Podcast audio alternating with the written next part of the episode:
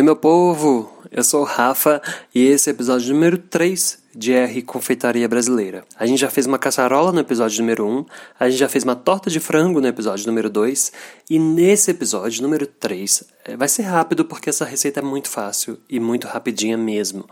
Mas é uma coisa assim maravilhosa que se você vem numa casa de mineiro raiz assim, de quem é pai, mãe, o povo mais velho, vó, com certeza, em algum momento você vai comer um belo de um bolo de milho, de uma broa de milho, que cada região chama de um jeito, mas todos são maravilhosos. Essa é tão fácil e tão rápido e ela ficou uma delícia. É uma receita da família do meu marido que ele me fez uma vez e eu assim apaixonei, aprendi a fazer. E na confeitaria é uma das coisas que a gente mais vende.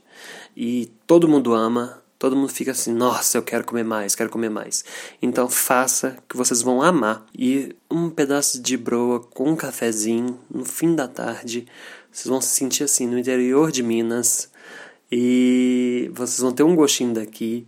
E eu sei que, que não tem como voltar. Se vocês não têm essa cultura de fazer uma broa, se vocês nunca fizeram, se vocês nunca comeram, depois dessa receita vocês nunca mais vão deixar de fazer. Vocês nunca mais vão deixar de comer. Vai por mim porque ela é maravilhosa. A parte mais chata dessa receita é partir o queijo.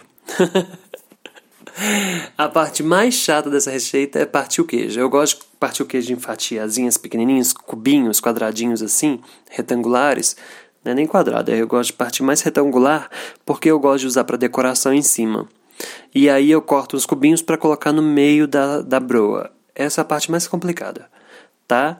Vamos lá que a receita é muito fácil. Lembrando sempre que todos os ingredientes e o modo de preparo tá aqui na descrição do episódio e também tá o meu Instagram pessoal, arroba Lá tem a foto da receita, também tem a receita que vocês podem salvar, vocês podem compartilhar com outras pessoas, né? Se vocês quiserem ter lá como uma opção para não ter que toda vez escutar o episódio, tá lá também. E é aquela coisa, né, gente? Tô precisando de pagar conta, então preciso de seguidor, preciso de crescer, preciso de aumentar, então vai lá e dá força, pelo amor de Deus. Nesse momento aqui agora, a gente já coloca o forno para pré-aquecer. Para essa receita, a gente vai usar um liquidificador. Ah, eu não tenho. Olha, eu nunca fiz na mão. Mas tá aí, né? Vamos, vamos fazer o teste. Vai com fouet, vai com garfo, quem não tiver. Hum, nossa, se tem uma palavra difícil. Vou até tomar água. Se tem uma palavra difícil para eu falar, é liquidificador. Tenho que falar com calma, porque senão eu me embaralho inteiro. Mas a gente vai usar o liquidificador. E quem não tiver, faz na mão e me fala se deu certo. Porque se eu puder fazer na mão e não precisar de lavar toda vez o copo do liquidificador. Vai ser uma maravilha na minha vida, porque eu odeio lavar. Olha, a gente vai colocar no copo os ovos com açúcar e o óleo e começa a bater. Juntou tudo, ficou tudo homogêneo, a gente vem com a farinha de milho. A farinha de milho juntou, ficou homogêneo, a gente vem com leite, com uma pintadinha de sal. E aí a gente tem duas opções. Ou você pode misturar o queijo Aí, nessa hora, o queijo vai bater e ele vai desaparecer. Ou você não coloca o queijo e coloca o queijo na forma. Eu prefiro colocar o queijo na forma, porque eu gosto de partir um pedaço de broa e vir com um belo pedaço de queijo, sabe? Dá uma emoção, assim, fala, nossa, eu fui presenteado, sabe? Parece aquele picolé daqui bom antigamente que tinha, você ganhou mais um no palito. É justamente assim que eu me sinto quando eu pego um queijo e falo, ai que delícia, veio com queijo, era o que eu precisava. então eu não gosto de misturar, mas se você quiser misturar, pode misturar também. Então aí bateu a farinha de milho, o leite, o sal, o queijo ou não, você vem com fermento, misturou ali, acabou. É super jogo rápido. Pronto. Pega uma forma, eu unto a parte só de baixo a borda não precisa, só o fundo mesmo. Unto o fundo, coloco meio, meio, meia massa que está dentro do copo, do liquidificador. Coloco meia massa, venho com os pedacinhos de queijo, coloco ali bastante e venho com o resto e coloco por cima.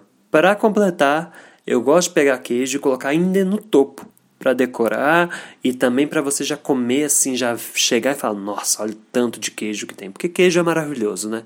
Ninguém nesse mundo pode reclamar de queijo, porque queijo é uma coisa Se a pessoa não gosta de queijo, meu filho, eu saio do recinto. Eu não quero dividir o lugar com a pessoa que não gosta. Pode ser que ela seja alérgica, aí a gente aceita, né? Mas agora a pessoa fala, ah, eu não gosto. Não, complicado, complicado. Quem não gosta de queijo é uma pessoa complicada. Tem que ser trabalhado isso aí, né? Despeja na forma, colocou o queijinho em cima para decorar, pronto, só ir pro forno. Só ir pro forno o forno ali por mais ou menos uns 40 minutos. Meia hora, 40 minutos já está já tá pronto, né? Depende do forno de cada um.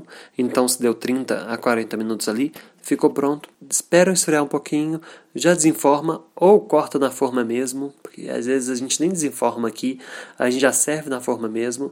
Corta, come com bom café. Eu sei que vocês não vão se arrepender. E eu quero muito saber se vocês fizeram, porque essa receita é muito fácil e ela é muito boa.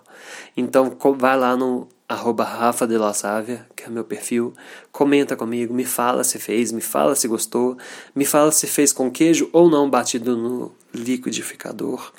E, e vamos trocar figurinha, vamos conversar. E muito obrigado por vocês escutarem esse. Muito obrigado se vocês escutaram os outros três que a gente já fez. E vamos pro próximo. Vamos que ainda tem muita receita boa. E é isso. Beijos.